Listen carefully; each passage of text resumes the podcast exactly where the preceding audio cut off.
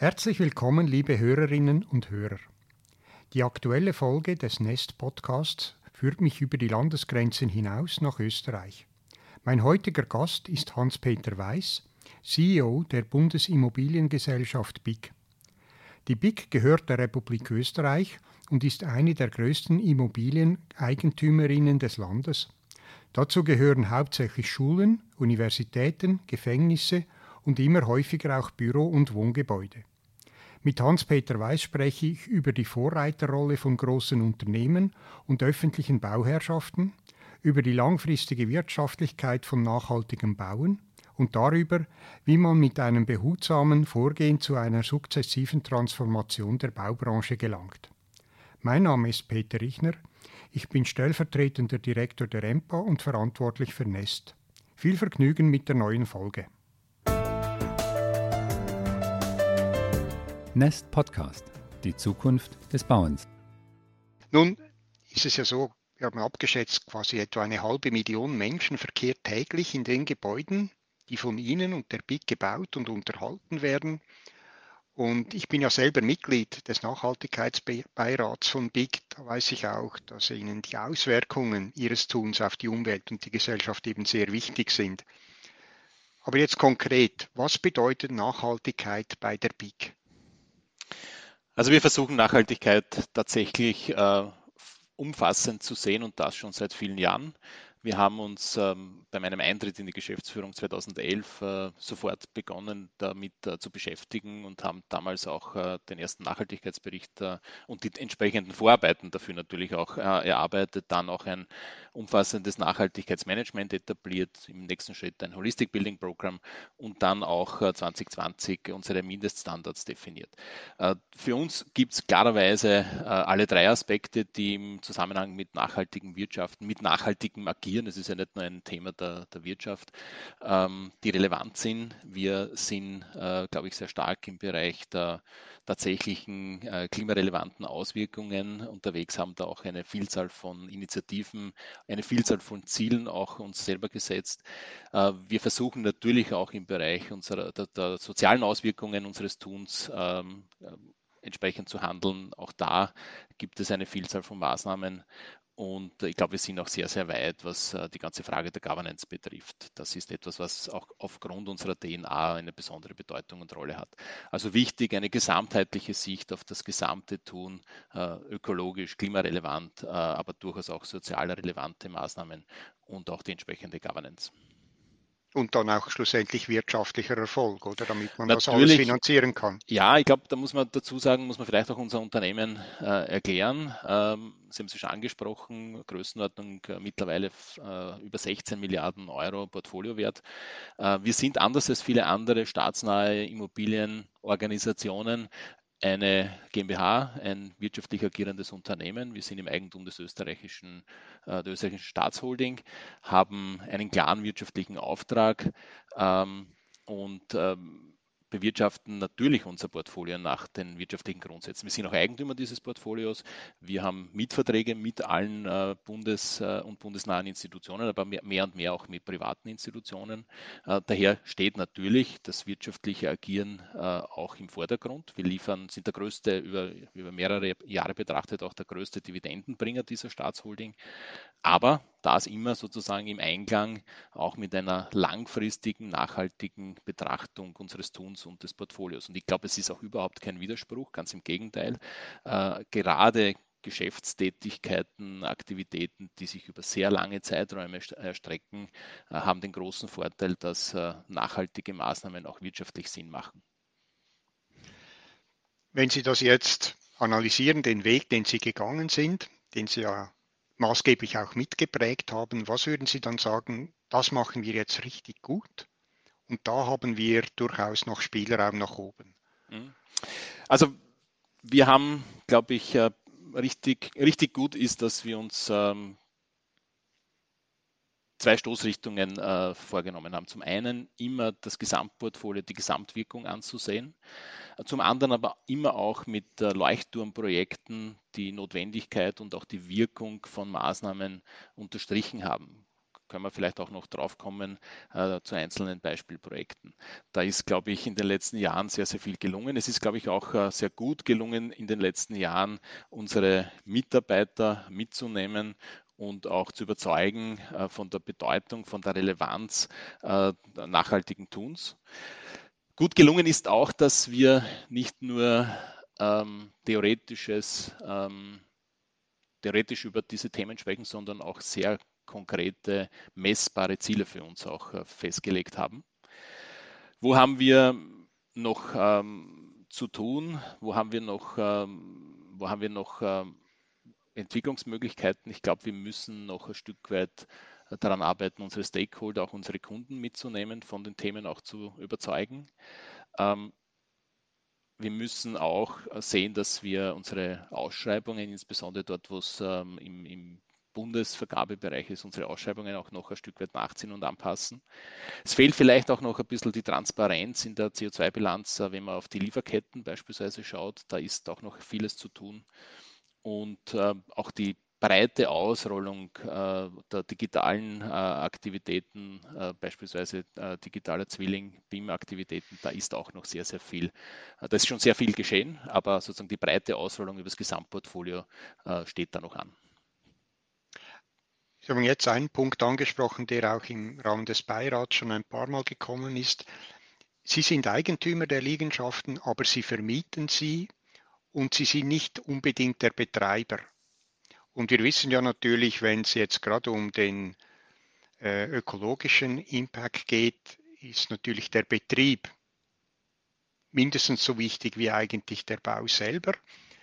Und die, Sie haben jetzt Mieter aus der öffentlich, von der öffentlichen Seite, aber auch private.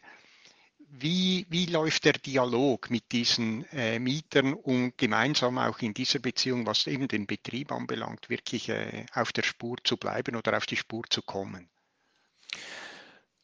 Es ist richtig, wir sind äh, vor allem Eigentümer, Errichter äh, und Vermieter unserer Objekte. Wir sind aber auch äh, mehr und mehr Betreiber noch nicht bei allen Standorten. Das ist sozusagen schon die erste Maßnahme, dass wir ähm, in den dass wir versuchen, verstärkt auch in den Gebäudebetrieb ähm, hineinzukommen. Wir haben da ein breites Angebot äh, von der klassischen Hausverwaltung über das Objekt äh, Facility Management bis hin auch zur ganzen Frage der ähm, Energie, ähm, äh, des Energiemanagements.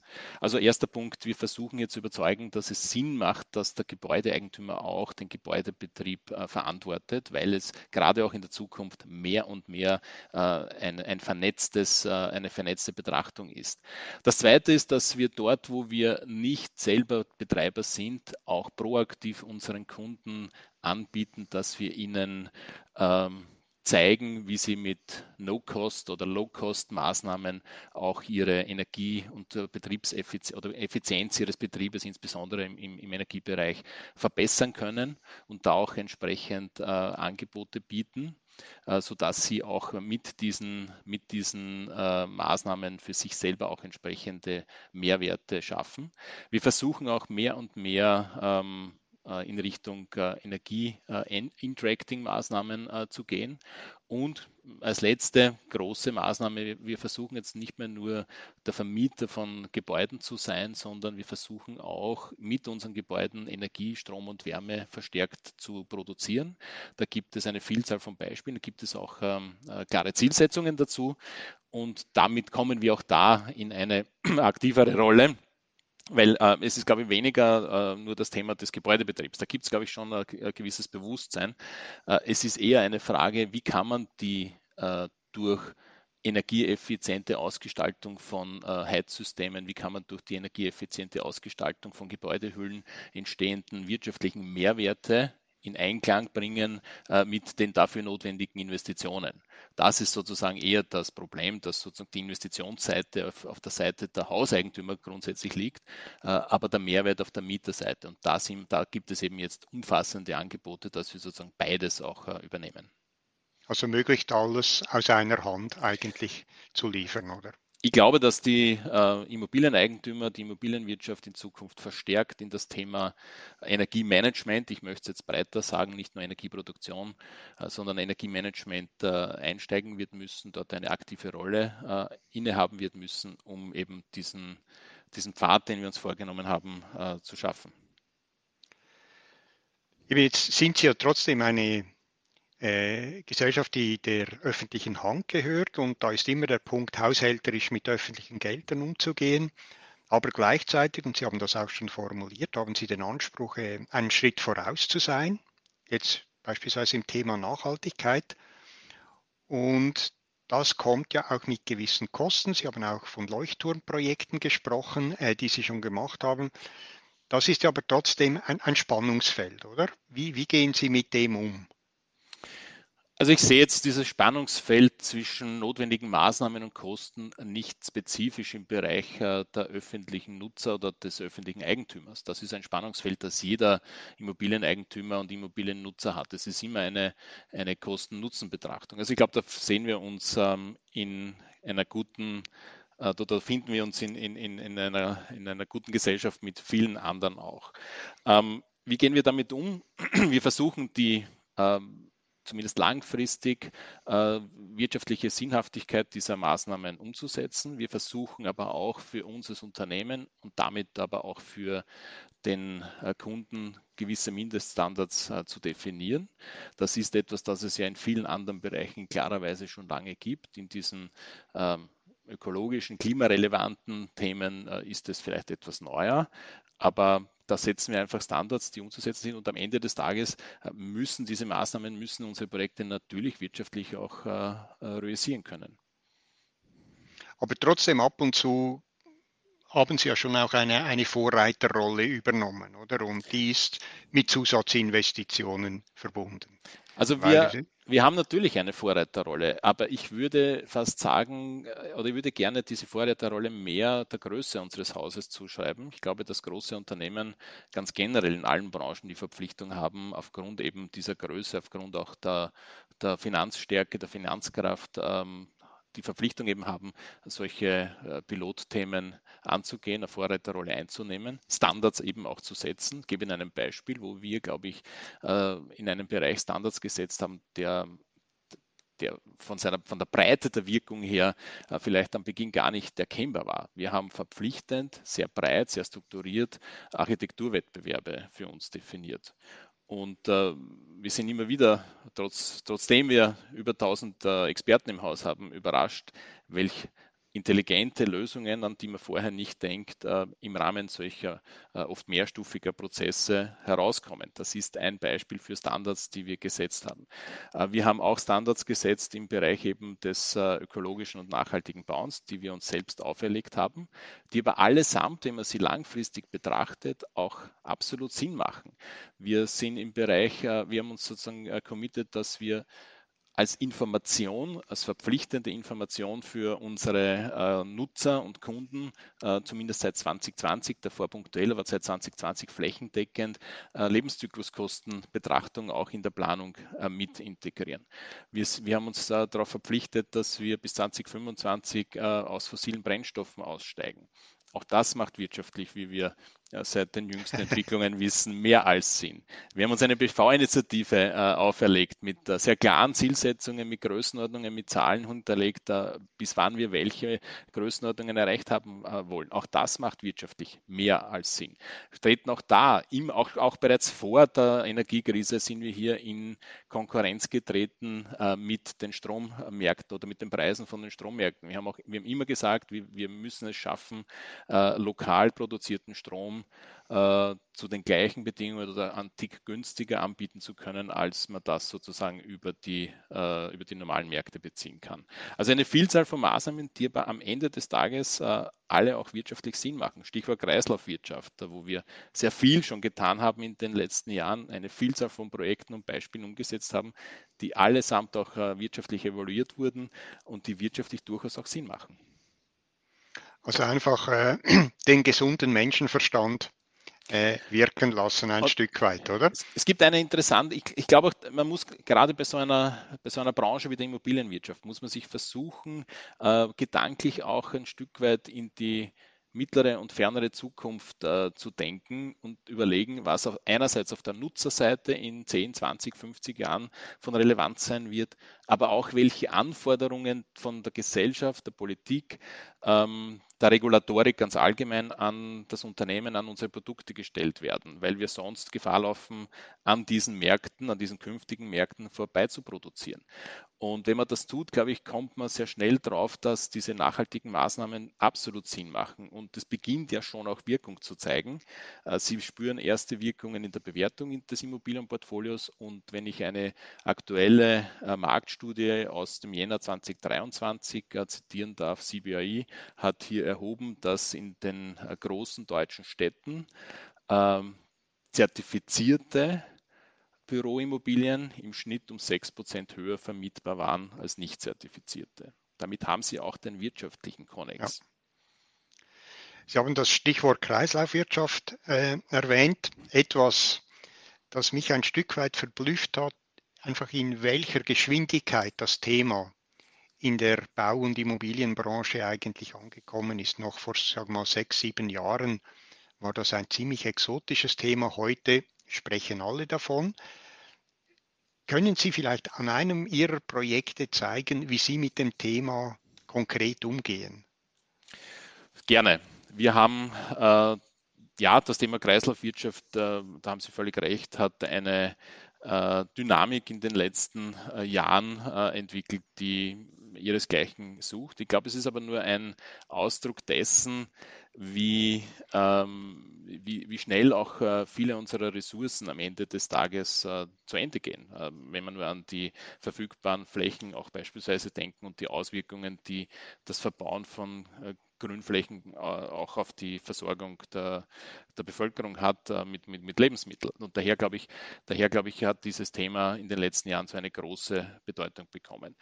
Wir haben ähm, eine, zwei Handvoll Projekte in Umsetzung, wo wir, wo wir Kreislaufwirtschaft, äh, Kreislaufwirtschaftsansätze umsetzen. Ich kann Ihnen äh, zwei, vielleicht zwei Beispiele geben. Zum einen haben wir vor, vor einigen Jahren die ehemalige Zentrale der Wien Energie ähm, erworben, um dort einen neuen Campus für die Medizinische Universität äh, Wien zu errichten. Ähm, Im dichtest verbautesten innerstädtischen Gebiet äh, Wiens und haben dort äh, im Rahmen eines äh, Projekts gemeinsam mit Baukarussell eine dafür äh, spezialisierte Organisation äh, rund 140 ähm, Tonnen an Material im Rahmen der, der sozusagen des Abbruchs äh, entnommen, haben das verbunden auch mit einem sozialwirtschaftlichen Projekt, ähm, wo auch langzeitarbeitslose Personen eingesetzt wurden, äh, in Summe über 5000 Stunden äh, an, an, an Mitarbeitertätigkeit. Die allermeisten dieser Personen sind nach, dieses Projekt wurde auch gefördert von Seite des AMS, also des Arbeitsmarktservice in Österreich. Und die allermeisten dieser Personen sind danach dann auch in den Regelarbeitsprozess wieder eingegliedert worden. Wir haben ähm, wenn man diese 140 Tonnen hernimmt, etwa 80 Tonnen an Materialien, ähm, die, ähm, die sozusagen ähm, desortiert wurden und entsprechend dann auch äh, weiterverarbeitet werden konnten. Und 60 Tonnen wurden unmittelbar einer äh, Wiederverwertung ähm, zugeführt. Das sind äh, vorhandene Materialien, äh, Handläufe, das waren Türen, die sich in Lokalen als Wandvertäfelungen wiedergefunden haben und, und, und. Also das ist sozusagen im Bereich einer, einer bestehenden Immobilie. Auf der anderen Seite haben wir auf einer großen äh, ehemaligen äh, oder einer Brownfield-Entwicklung ähm, haben wir äh, zum einen auch die, die vorhandenen wenigen äh, Gebäude äh, entsprechend äh, abgebrochen und sortiert, aber wir haben auch dort 20.000 Kubikmeter Erdaushub und Humus äh, zur Seite gelegt, äh, den vorhandenen Sandstein auch äh, etwa 12.000 Kubikmeter dort am, am, am, Areal belassen, um mit diesen Materialien in Kooperation mit einer Universität äh, eine spezifische Rezeptur zu entwickeln und dann auch wieder einen brauchbare, brauchbaren Bodensubstanz und Bodensubstrat aufzubringen.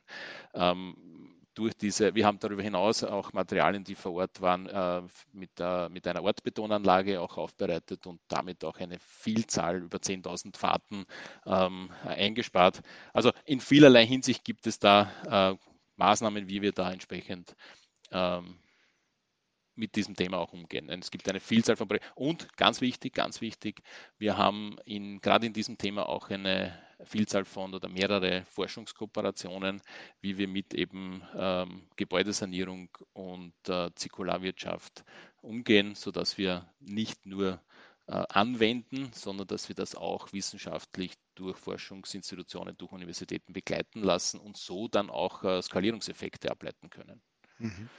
Wie erleben Sie äh, die Reaktion der Bauwirtschaft bei Ihnen? Weil Sie brauchen ja natürlich schlussendlich äh, Baufirmen, die dieses Konzept übernehmen, die mit diesen Materialien arbeiten. Sie brauchen auch Planende, die bereit sind, sich darauf einzulassen, mit dem zu bauen, was eben schon vorhanden ist und nicht dem, was ich jetzt im Kopf habe und dann vielleicht einfach bestelle. Äh, ist es da einfach, Partner zu finden oder? Ähm, ja, es ist ein, ein wesentliches Thema, das Sie ansprechen. Ähm, ich glaube, man muss frühzeitig äh, in der, vor der Planungsphase die Definition dieser Projekte sehr genau vornehmen, das als, als Vorgabe, als Standard definieren. Dann ist es aus, auf Planerseite, glaube ich, kein großes Thema. Auf Seite der Bauwirtschaft gibt es unterschiedliche Reaktionen. Es gibt natürlich äh, Firmen, die dafür entsprechend äh, gerüstet sind, die das gerne aufgreifen. Es gibt aber natürlich auch Firmen, die das mit großen, ja, die das durchaus mit Vorbehalten auch sehen und da auch immer wieder diese Themen versuchen zu hinterfragen oder vielleicht auch ein Stück weit zu boykottieren. Aber Sie haben natürlich mit Ihrer Größe auch eine gewisse Gestaltungs- macht auf dem, auf dem Baumarkt, sage ich mal, oder? Weil wenn die BIC so ausschreibt, dann, dann, ja, dann ist da ein Markt, da gibt es Geld zu verdienen. Ja, wobei wir uns natürlich innerhalb äh, bestimmter regulatorischer äh, Rahmenbedingungen äh, bewegen. Aber ja, wir können hier sicher mit, äh, mit bestimmten Vorgaben, mit bestimmten Anforderungen Standards setzen. Das versuchen wir auch. Wir versuchen aber auch da behutsam zu sein, weil es bringt, glaube ich, weder dem Thema Nachhaltigkeit noch äh, der wirtschaftlichen Entwicklung etwas, wenn wir hier ganze Bereiche aus dem Markt kicken würden, sondern es geht darum, hier einen, einen Prozess anzustoßen und für die gesamte Branche eine sukzessive Entwicklung abzubilden. Im Prinzip eine Transformation. Ja, genau äh, in die Wege zu leiten. Äh, Sie haben vorhin von digitalen Zwillingen gesprochen. Eben, Sie haben jetzt ein, ein riesiges Portfolio und äh, um, um, Werner Sobeck zu zitieren, oder die, die, die gebaute Umwelt ist eigentlich das, das ein temporäres Lager für Baumaterialien, oder? Und Sie selber sind im Besitz eines riesigen Lagers. Haben Sie das bereits inventarisiert? Also wissen Sie, sage ich mal zum Beispiel in Wien, welche Materialien oder Bauteile aus Ihrem eigenen Bestand in den nächsten fünf Jahren quasi auf den Markt kommen. Wir haben es noch nicht inventarisiert, das wäre sozusagen das finale Ziel, aber wir sind dabei, im Rahmen von zwei Projekten hier ähm, voranzukommen. Das heißt, wir haben auf der einen Seite dort, wo es um Neubauthemen geht, ähm, derzeit schon ähm, eben äh, Pilotprojekte laufen, wo wir genau dieses Thema ähm, der, der, digitalen Abbildung äh, vorgeben und definieren. Das sind drei Schulprojekte, einen, ein Justizprojekt, ein Universitätsprojekt. Eines davon ist im Bau. Da geht es, äh, also das heißt, das ist schon über eine digitalisierte Ausschreibung und Planung gelaufen. Das zweite gerade in der Ausschreibung. Ähm, und das Ziel ist dann natürlich äh, am Ende ein As-Build-Modell äh, entsprechend abzubilden. Und wir haben aber auch hier bereits, geht's, uns geht es eben wie gesagt nicht nur um das, um das Errichten und um das äh, Dokumentieren der verbauten Materialien, sondern es geht auch darum, den späteren Betrieb auch schon mitzudenken. Das heißt, in diese Definition sind auch äh, unsere Objekt Facility Manager mit eingebunden, die ja später dann als Betriebsführer auch äh, diese Daten und Informationen brauchen.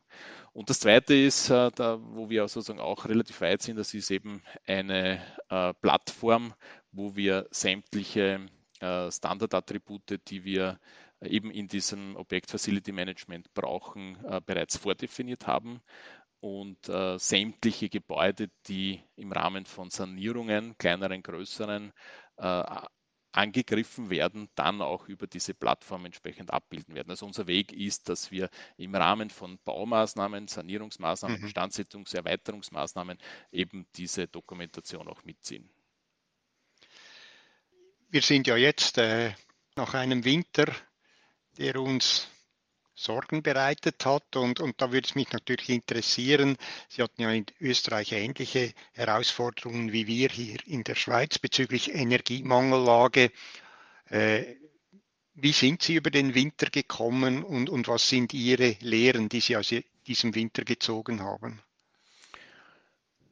Wir sind, um es vorweg zu sagen, in Österreich sicher deutlich besser über den Winter gekommen, als man das möglicherweise im Spätsommer Herbst äh, befürchtet und erwartet hat. Das hat natürlich zum einen mit dem doch eher milden Winter äh, des vergangenen Jahres zu tun. Das hat auch damit zu tun, dass trotz aller Drohungen und Unkenrufe doch relevante Gasmengen geliefert wurden. Es hat in Österreich auch damit zu tun, dass wir äh, im Vergleich zur Größe des Landes sehr, sehr große Gaslagerstätten haben dass wir aber auch einen relevanten Alternativstromanteil äh, durch die Wasserkraft und auch durch äh, Windkraft, insbesondere in Ostösterreich, haben. Die Lehren daraus sind, glaube ich, dass wir zum einen einen klaren Boost, eine klare Unterstützung für die Ausrollung alternativer Energien sehen, und zwar in allen Bereichen. Äh, ich glaube, dass auch eine Lehre daraus ist, dass es ein Thema ist, das uns alle angeht, weil wir alle Ressourcen nutzen werden müssen. Es ist keine Frage, ob Wasserkraft oder Windkraft. Es ist keine Frage, ob äh, Freiflächen-PV-Anlagen oder Aufdach- und Fassadenanlagen. Wir werden alle diese Ressourcen brauchen, um nur einigermaßen die benötigten Energiemengen der kommenden Jahre zu nutzen. Und die dritte Lehre daraus, und das finde ich besonders äh, wichtig, ähm, ist, dass es nicht nur eine günstige Versorgung geht, sondern dass es eine Sicherheitsfrage ist. Das spielt gerade bei unseren Mietern eine sehr, sehr große Rolle. Wir haben ja auch Mieter aus dem Sicherheitsbereich, äh, Polizei. Wir haben sehr viele Mieter aus dem Forschungsbereich, wo durch Stromausfälle jahrzehntelange Forschungsergebnisse beispielsweise verloren gehen können. Und diese dieser, dieser Sicherheitsgedanke, dieser Versorgungsgedanke, dieser Kontinuitätsgedanke, der kommt jetzt wieder mehr in den Fokus. Und das hilft, glaube ich, diesen nachhaltigen Technologien, weil das eben keine Technologien sind, die am Spotmarkt billigst äh, Strom und billigst Gas anbieten können, sondern diese Technologien leben von einer Langfristbetrachtung. Und die haben Sie ja offensichtlich bei der BIC, das haben Sie in sehr vielen Projekten schon gezeigt und, und das ist ja eigentlich auch Ihr Anlagehorizont. Sie, Sie möchten, oder Sie werden ja diese Gebäude auch noch in 20, 30 Jahren unter Ihrer Obhut haben, oder? Also Quartalsergebnisse sind da nicht äh, der Leitstern. Ich halte es insgesamt für fatal, wenn man sich äh, in einer so langfristig orientierten Branche wie der Immobilienbranche an kurzfristigen Quartals- oder auch Jahresergebnissen ausschließlich orientiert. Ich glaube, diese Langfristbetrachtung muss da absolut im Vordergrund stehen. Bei uns ganz besonders, weil wir natürlich ähm, eine klare Strategie haben, dass wir vielleicht auch anders als andere öffentliche Gebäudeneigentümer in anderen äh, europäischen Ländern, weil wir klar die Strategie haben, langfristig diese Häuser zu halten, auch über den derzeitigen Nutzungsstatus hinaus. Das heißt, wir äh, verkaufen Objekte nicht, nachdem ein äh, öffentlicher Nutzer sagt, er braucht dieses Haus nicht mehr oder er zieht Einheiten an einem anderen Standort zusammen. Das kommt immer wieder vor, sondern unsere Strategie ist, diese Häuser zu halten und dann eben für alternative, andere Nutzungen, auch für private Vermietungen äh, zu adaptieren, anzupassen und dann wieder zu vermieten. Die die Anzahl der Verkäufe ist bei uns also eine äh, verschwindend geringe Anzahl. Das ist der absolute Ausnahmefall, wenn irgendwo in der Peripherie irgendein Objekt tatsächlich nicht zu uns passt. Aber das ist der absolute Ausnahmefall. Im Gegenteil, wir kaufen kontinuierlich und laufend Objekte zu, um sie dann zu adaptieren und zu vermieten. Ja, und ich glaube, so eine Strategie passt natürlich perfekt zur Idee der Nachhaltigkeit. Das ist genau, das ist langfristig. Man kann nicht auf die Schnelle da an gewissen Schrauben drehen. Ja, er weiß, ich kann Ihnen nur gratulieren zu dem Weg, den Sie mit der BIG eingeschlagen haben, all die Meilensteine, die Sie schon erreicht haben. Und ich glaube auch mit, ihr, mit der klaren Strategie, die Sie haben, bin ich überzeugt, dass Ihnen das auch in Zukunft sehr gut gelingen wird. Und was natürlich sehr schön ist, auch so eine große Firma zu sehen, die eben auch als, als Beispiel, als Leuchtturm äh, für andere dienen kann. Da kann man eigentlich nur lernen und, und sich davon eine Scheibe abschneiden. Ich kann das nur weitergeben an alle Beteiligten. Das sind vor allem unsere Mitarbeiterinnen. Das sind aber auch viele Expertinnen und Experten, die rund um uns herum gemeinsam mit uns diese Themen bearbeiten. Sie gehören ja auch dazu. Danke auch, dass Sie sich bereit erklärt haben, in unserem Nachhaltigkeitsbeirat dabei zu sein und uns immer wieder Denkaufgaben geben, äh, wenn Sie bei uns sind und mit uns über Nachhaltigkeitsthemen diskutieren. Ich freue mich schon auf die nächste Sitzung in Wien und möchte mich ganz herzlich für dieses Gespräch bedanken, Herr Weiß. Ich danke Ihnen. Alles Gute in die Schweiz. Das war ein Nest-Podcast. Weitere Folgen auf nest.empa.ch/podcast.